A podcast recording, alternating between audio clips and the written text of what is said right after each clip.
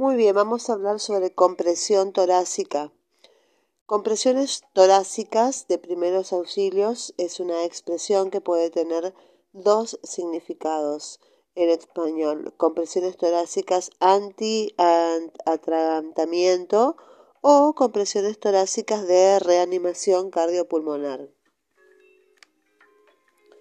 Las compresiones torácicas anti-atragantamiento una maniobra de primeros auxilios contra atragantamiento usada para expulsar hacia afuera el objeto atascado cuando no son posibles las compresiones abdominales, que es la maniobra de Hemlich, porque la víctima no puede recibir compresiones en su vientre. Esto puede suceder en casos como que la víctima esté embarazada o demasiado obesa. La técnica de las compresiones torácicas anti-atragantamiento consiste en colocarse detrás de la víctima con un puño sujeto con la otra mano y aplicar una serie de presiones súbitas hacia adentro sin clavar demasiado los nudillos y en el hueso vertical del pecho, que sería el esternón, en su mitad de abajo, la mitad más cercana al vientre, las presiones no se concentran en la punta en que termina el esternón, llamada apéndice sifoides para evitar romperla. Como referencia orientativa, si la víctima fuese una mujer, la zona de aplicación de estas compresiones quedaría normalmente por encima del nivel de los pechos. Existen algunas modificaciones de esta maniobra para casos como que la víctima sea un bebé, que es menos de un año aproximadamente, y ya haya fracasado la maniobra de Moffenson, que es la adaptación para bebés de las palmadas en la espalda, o como que la víctima haya quedado inconsciente.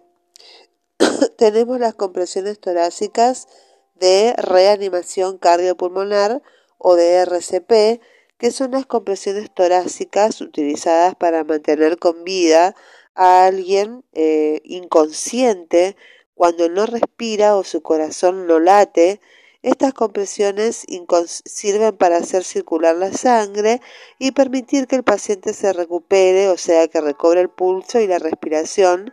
Consisten en tumbar al paciente boca arriba, colocarse a su lado y presionar con las manos cruzadas sobre el esternón el hueso vertical del pecho en su mitad de abajo, que es la más cercana al vientre, de manera repetida y con ritmo constante. Las compresiones torácicas se alternan con ventilaciones, que son insuflaciones, consistentes en pinzar su nariz con los dedos, abrir su boca, cubrirla con la boca del rescatador e insuflarle aire así. La alternancia es de dos ventilaciones cada 30 compresiones torácicas y el conjunto de ventilación artificial compresiones se la llama reanimación cardiopulmonar o RCP.